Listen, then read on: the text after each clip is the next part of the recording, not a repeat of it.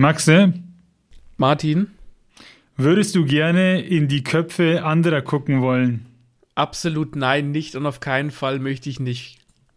Nein? Nein. Okay. Ähm, ja gut, dann können wir eigentlich auch schon direkt, lo- direkt starten in die neue Rezi. Herzlich willkommen zu einer neuen Review von Lesen und Lesen lassen. Viel Spaß wünschen Martin und Maxe.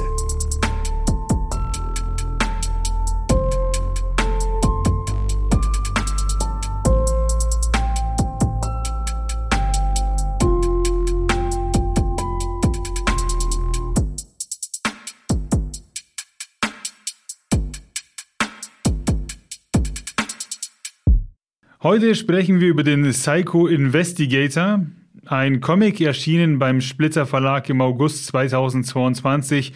Also nicht mehr ganz fresh, aber auch noch nicht alt. Aktuell kann man sowas noch nennen, oder? Ja, natürlich. Ich würde sagen, mancher Stoff ist immer aktuell. Ne. 35 Euro in dem typischen großen Format, sage ich mal, den es bei Splitter gibt. Bisschen unhandlich, aber dafür sehr schön anzuschauen. Eben einer dieser großen gebundenen Comics von. Der Name wird jetzt schwer für mich. Ich weiß nicht, wie der Herr ausgesprochen wird. Benoit Dahan? Benoit Dahan? Keine Ja, Ahnung. ich habe es jetzt ausgesprochen, wie man es schreibt. Ähm, das ist auf jeden Fall der Mann dahinter. Der hat übrigens auch ähm, geschrieben oder hat an, gearbeitet an Im Kopf von Sherlock Holmes. Also Ah. dem liegen wohl Krimi, Krimis und er schaut eben gerne in die Köpfe anderer. Und ja, genau, der hat Psycho Investigator an den, Spa äh, an den Start gebracht. Erinnert es denn dann auch irgendwie so an Sherlock Holmes? Hat das so Sherlock Holmes-eske äh, Stilmittel oder sowas? Na, wir haben den Ermittler und das ist, sage ich mal so, ja, der, der, und der muss Schlussfolgerungen ziehen.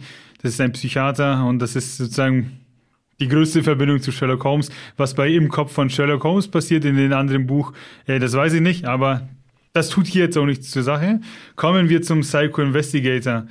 Das ist Dr. Simon Radius und der Comic geht los und wir sind sofort in der Story, denn die Polizei bringt einen offenbar Verrückten in der Zwangsjacke mit in die Praxis und Radius soll der Polizei sagen, was er von diesem Mann hält, weil der Mann, der gesteht nämlich einen Mord, hat einen Mord gestanden und man möchte wissen, ob das tatsächlich der Mörder ist. Und der Dr. Radius, der wendet eine Art Hypnose an, bei der er in die Köpfe in die Köpfe der Menschen reinspringt und sich so in ihren Erinnerungen umschauen kann. Und dann ist er in so einer Art Erinnerungsstrudel und schaut so, so in, in Türen und sagt, ah ja, das kann noch nicht allzu lang her sein, deswegen müsste er jetzt ungefähr hier und da rein. Mhm. Und der Mitgebrachte hat eben den Mord gestanden an einer Frau. Und ja, der Radius springt in seine Erinnerung und sieht sich diese Szene an, diese Erinnerung von dem Typen und stellt fest, da ist was nicht ganz koscher. Denn im Polizeibericht äh, steht, dass der Mord mit einem Stein passiert ist. Mit einem Stein wurde die Frau erschlagen, sieht aber in der Erinnerung von dem Typen, dass er mit einem Hammer zugeschlagen hat. Und dann steht er halt so in diesem Raum, ne, an dem, an dem Tatort bei der Frau zu Hause und reißt so an der Tapete in der Erinnerung und man sieht, dass tatsächlich dahinter die wahre Erinnerung ist, also was quasi die Augen wahrgenommen haben und nicht, was der Typ sich, an was er sich erinnert.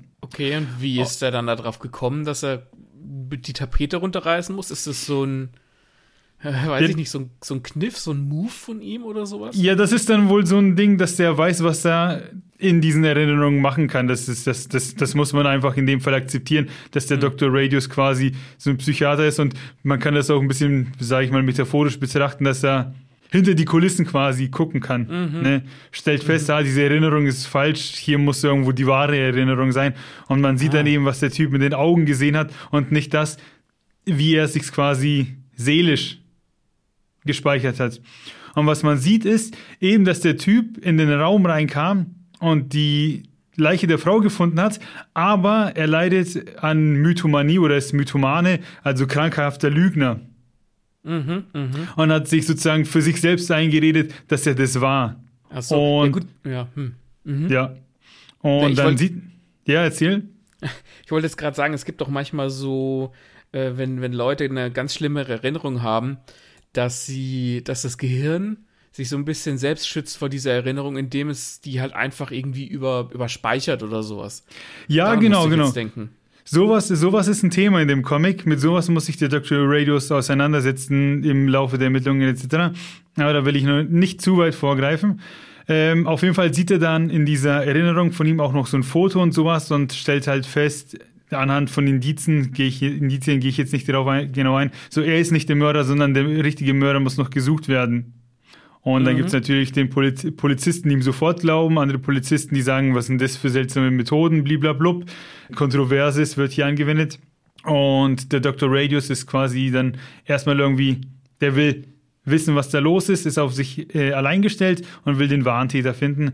Und im Laufe der, seiner Ermittlungen befragt er immer mehr Personen und springt mhm. immer wieder in andere Erinnerungen. Und bei einem Mal, da ist es ziemlich cool, da befragt einen Zeugen, der vor 30 Jahren etwas gesehen hat. Und zwar wie ein kleines Mädchen in, ich glaube, es war ein Vergnügungspark, wo so eine Burg ist mit einem Turm und das Mädel ist diesen Turm raufgeklettert und der Vater von ihr wollte halt hinterherklettern und das Mädchen da runterholen, bevor sie sich verletzt. Und dann mhm. gab es einen Unfall und dieser Turm ist eingestürzt und dabei wurden die Eltern erschlagen. Oh, okay. Und äh, das hat er quasi in der Erinnerung von diesem Typen gesehen, wie das tatsächlich passiert ist. Und dann findet er die, das Mädchen, was heute eine ältere Frau ist, und geht in ihre Erinnerung rein. Und die ist psychisch, die hat es komplett anders verarbeitet und äh, da sieht er, wie sie halt so ein Trauma durchlebt hat, wo, wo, wo das Mädchen sich selbst als Teufel sieht, das diesen Turm hochklettert und dafür sorgt, dass die Eltern sterben. Also sie gibt sich quasi die Schuld an dem Tod der Eltern. Und der treibt dann so ein bisschen ihr dieses Dilemma aus, indem er halt auf dieses Mädchen in der Erinnerung zugeht und ihr sagt, nee, hier und da, passt da mal auf. Und ja, es kommt so zu ein bisschen zu einem Kampf zwischen, ihr und, zwischen ihm und dem Teufel in ihr. Und das war dann mhm. schon cool zu sehen, wie halt einer das tatsächlich gesehen hat und die, äh, die darunter leidet, die die Erinnerung für sich jemand anders abgespeichert hat. Und das klingt eigentlich ziemlich cool.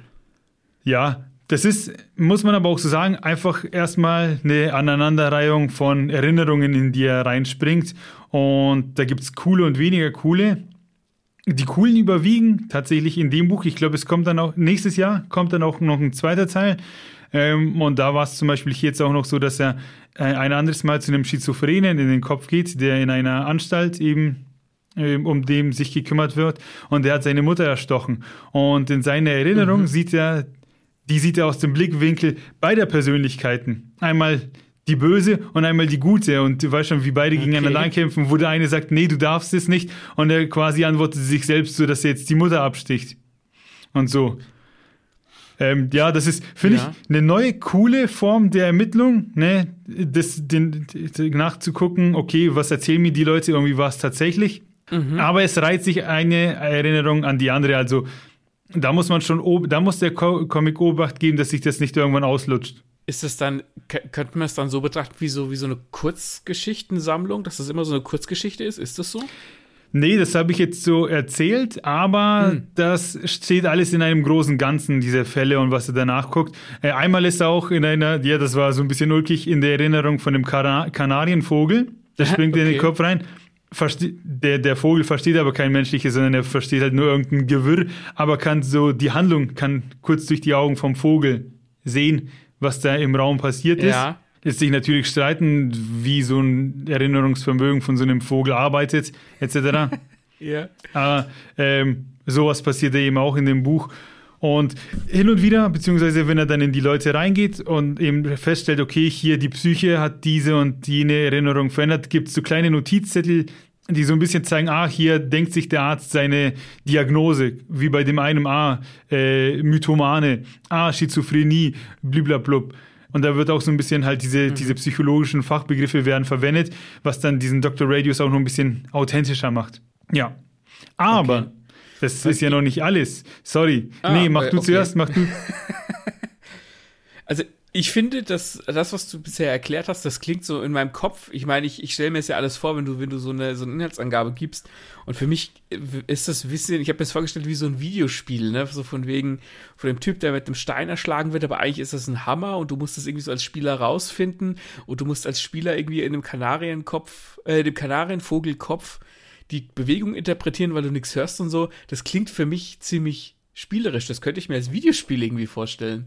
Ja, ja, aber kein so ein modernes, sondern noch so ein altes auf 2D, wie diese, wie hießen sie, Monkey, Monkey Island und sowas. So zu Rätsel zum Knobeln. Okay. Ähm, gezeichnet ist es sehr realistisch, also die Leute haben auch tiefe Falten und so, manchmal ein bisschen überdreht, ähm, wirklich so verrückt dargestellt, so mit spitzen Zähnen plötzlich, je nachdem, ähm, um halt Ausdruck zu verleihen, wie die Leute sich fühlen. Aber insgesamt finde ich es doch sehr realistisch gehalten.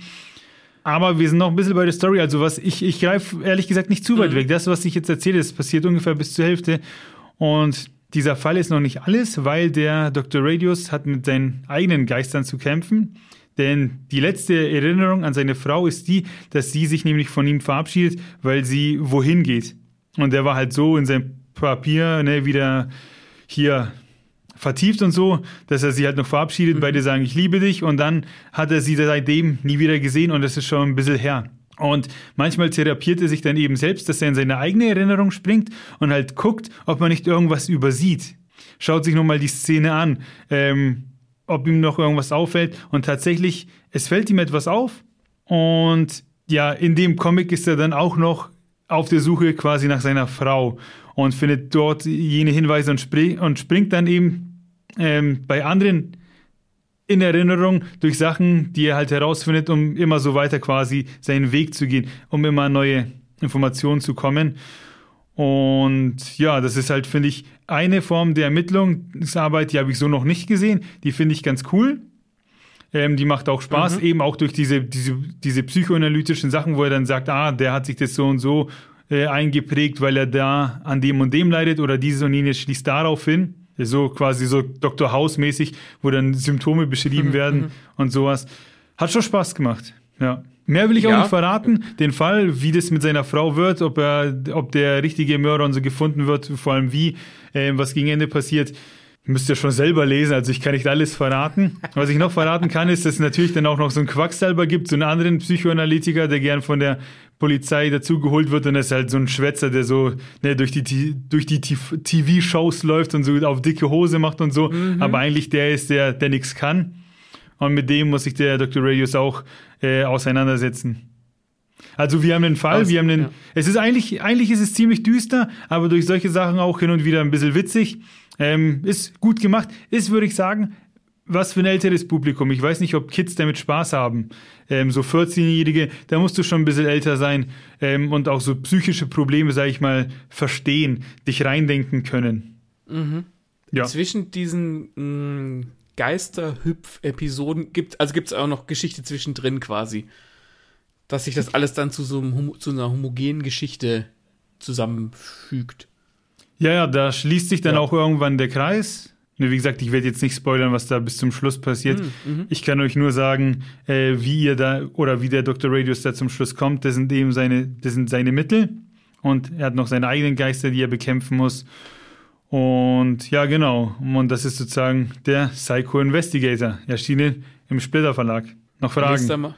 Nö, ich wollte jetzt eigentlich äh, werben für das Buch und sagen, da, äh, dass die Leute da reinlesen sollen. Na, dann macht es mal. wenn, wenn, wenn ihr Bock habt auf so, so Psycho, Küchen, Küchentischpsychologie, vielleicht geht das auch so ein bisschen drüber hinaus, dann, dann zieht euch das rein. Und äh, wie der Martin vorhin gesagt hat, das ist ja ähm, von einem Autor, der sich auch mit Sherlock Holmes beschäftigt hat. Das heißt, Deduktion sollte der auf dem Kasten haben. Also für Krimi-Fans klingt das schon wie, wie, wie ein guter Comic. Das ist auf jeden Fall ein Krimi und wenn ihr Bock habt, wenn ihr es kennt, dann schreibt uns das in die Kommentare, wenn ihr sagt, hey, das habe ich tatsächlich noch nie gehört, das finde ich cool oder das habe ich schon dreimal gehört, das finde ich nicht cool, dann schreibt uns das auch in die Kommentare, dann wissen wir da auch schon Bescheid. Mhm.